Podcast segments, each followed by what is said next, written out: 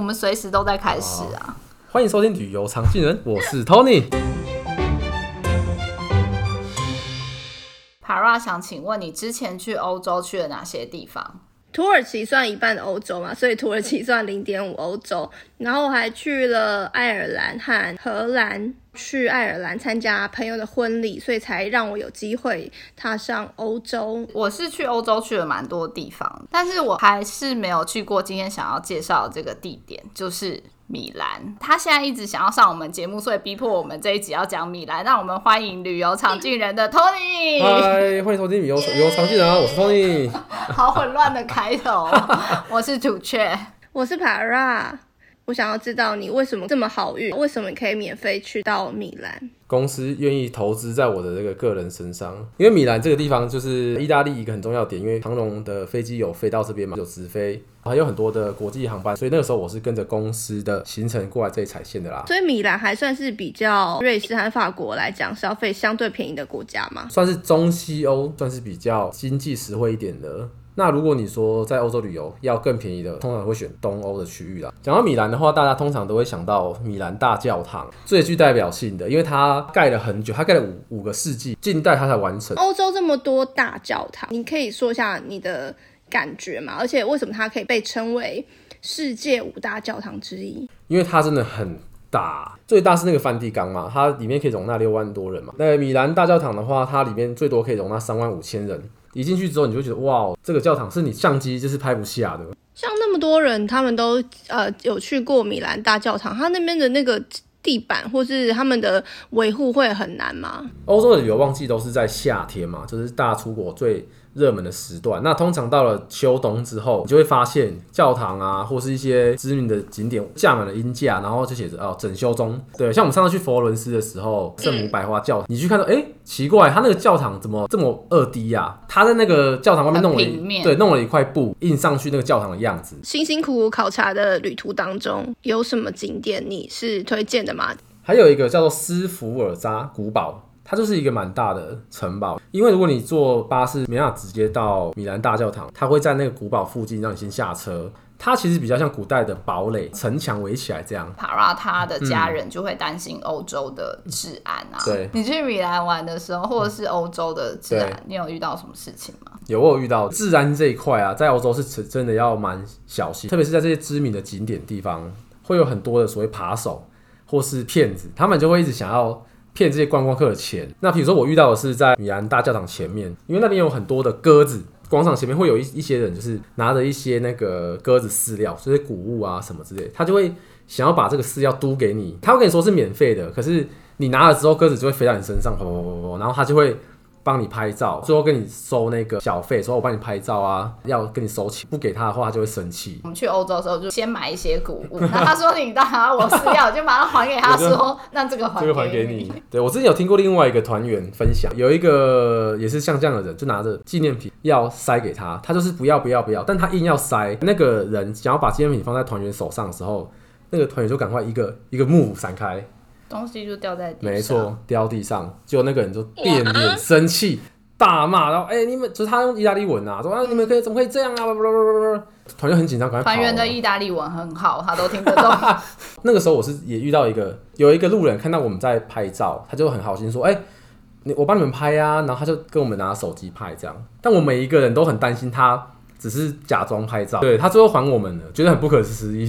所以给他拍照的时候，已经预备我要损失一台手机、嗯，但没想到他还给我，就说干嘛还给我，害我不能换新手机。大家都很紧张，会把包包背在前面。就我们到瑞士之后，那个导游说：“哎、欸，你们为什么每个人都看起来很紧张？这样？”对，我们我们说：“呃，小心那个扒手啊什么的。”瑞士没有。对，瑞士说你不用担心，在那边他们都比你有钱。因为我自己本身有在注意欧洲的古董家具，很多在台湾卖，如果是卖古董家具的话，他们大部分都是从欧洲进来的嘛，德国啊、丹麦啊。但我知道米兰是不是也是有那种古董市集，也算是蛮有名。刚刚那个市集其实很很看运气啦，它是每个月的最后一个礼拜天，会有很多各式各样的古董或是一些呃旧的东西在那边贩售。那这些这些店家其实很多是有实体店面的，所以假设你在那边、没买到的话，对，还是可以找到那个店。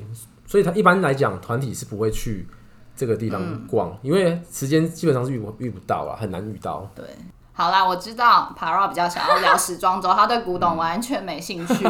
那我们就请 Tony 来聊一下。好，你是不是对时装周有准备？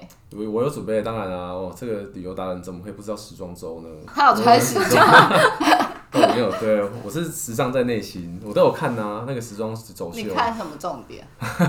就是衣服的剪裁啊。哦，啊、他刚刚不是这样说。没关系，我们来聊聊时装周的历史。其实时装周一开始不是从米兰开始，最早其实是巴黎。没错，有在有有做功课。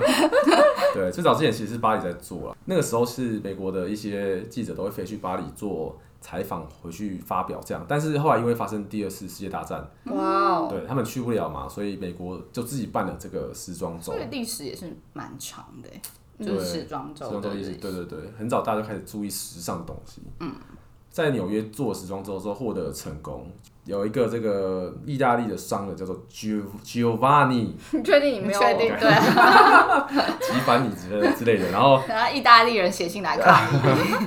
反正意大利人这个商人就是觉得他们意大利有很多很有才能的设计师，对对对，他他就想在意大利办一个时装周，所以他们一开始其实是在佛罗伦斯办，就发现佛罗伦斯的场地越来越不够大了，所以他就把它移师到那个米兰。时装周都是要有邀请函才能去嘛，可是如果你想要在时装周去观光的时候，是不是机票也是一位难求？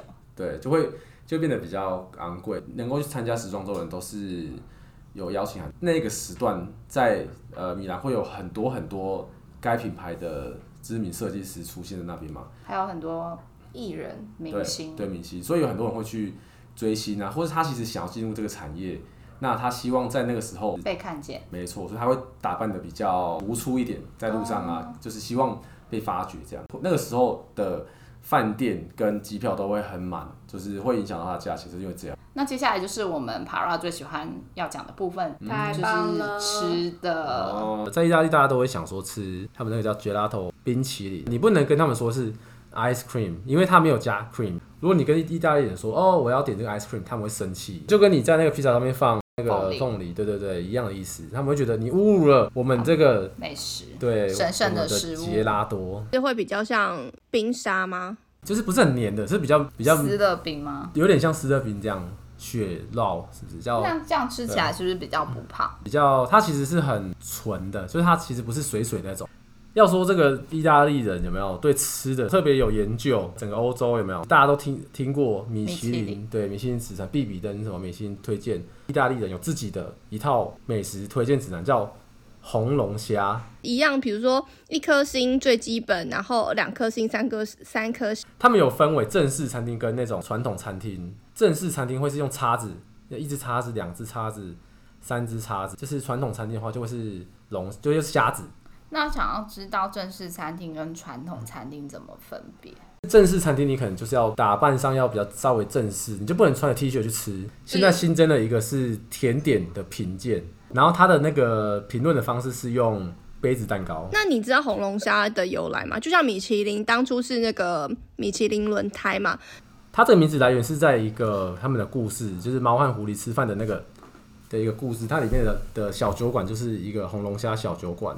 对对，他们一个他们意大利的出版社想要推广他们自己意大利的美食跟葡萄酒，所以就创立了这个红红龙虾指南。不愧是旅游常进人，好博学多闻呐、啊！那按照惯例，我们要请来宾帮我们下三个 hashtag 关于米兰。好，那如果是米兰的 hashtag，我会说是时尚、设计跟艺术。那接下来就要进入我们市场探讨。这一次呢，我们要讲的是永续旅游。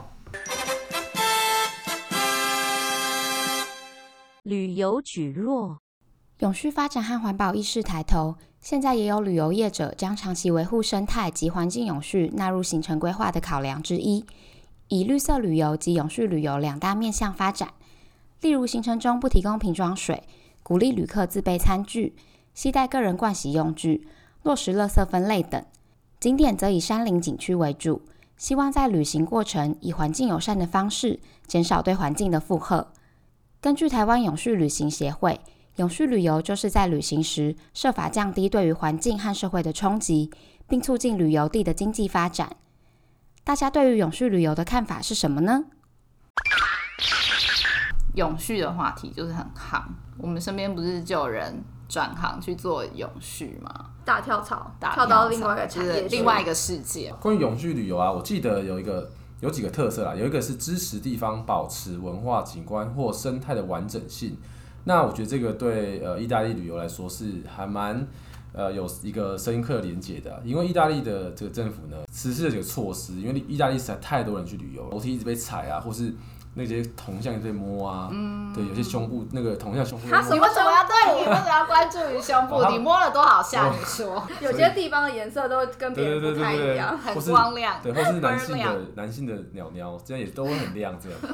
所以，意大利政府呢会跟这些观光客收取一个叫做城市税的这个税收。那城市税呢，就是像我们一般旅客去饭店住房的时候，嗯。呃，会需要付给那个饭店柜台，那通常是一块到三块、四块不等，每个晚上要付一次。Oh. 还有一个入城税，顾名思义就是你要对你要入这个城，你要付的钱。车子就是你会产生那些碳排的交通工具嘛，就是可能巴士啊、嗯、汽车等等，你要进去这个城市，你就要付一笔钱，那你才可以把车开进去。我们付的这些钱，其实也是永续特色里面，永续旅行的特色里面有一个，就是帮助当地居民嘛，就是刺激当地的观光。呃，有一个城市大家一定都听过，就是水都威尼斯。它在明年就是也有一个新的措施，就是去威尼斯的话，你必须要先预约。但那这还好像还在讨论之中啦。哦、但是预计是明年会实施。威尼斯岛上的饭店，呃，住宿费比较贵，所以很多人就是选择。啊，去一日游玩完就离开饭，离开那个威尼斯岛，嗯，那就带了很多的三明治啊、水果过去吃，就是为省钱啊。在那边直接野餐，不用去餐厅。没错没错。那边的物价就是比一般意大利其他城市更贵嘛？呃，对，因为它因为它岛上嘛，所以物资取得不易，观光客就会把那些垃圾啊，有没有三明治的盒子啊，还是。苹果壳啊，全部留在那边，产生这么多垃圾，结果他们都没有没有在那边消费，居民就不爽啊，想说大家也真的是蛮精打细算的吼。一方面也是人人流控管啊，对，就是说不要让那么多人到当地去影响他们居住的品质。那一方面也是增加当地的一些福利措施。嗯嗯。通常我们去衡量这个地区发展观光产业很蓬勃，主要都会说哦，超多人来，可以更多的纳入，比如说是在。当地停留的天数，还有你在当地的消费，还有旅游经验等等，不只是用唯一的指标作为评估的因素。去威尼斯岛住五天，然后一直狂吃当地的东西。对对啊，就 是体验威尼斯五日游。所以永续旅游最简单的方式来说呢，再次提醒大家，就是在旅行时设法降低对于环境和社会的冲击，并促进旅游地的经济发展。我们今天就谢谢 Tony 来到我们当中跟我们分享，希望以后我们都不要再有机会请到他，欸、谢谢，好，谢谢谢谢，下次再找我来哦，谢谢。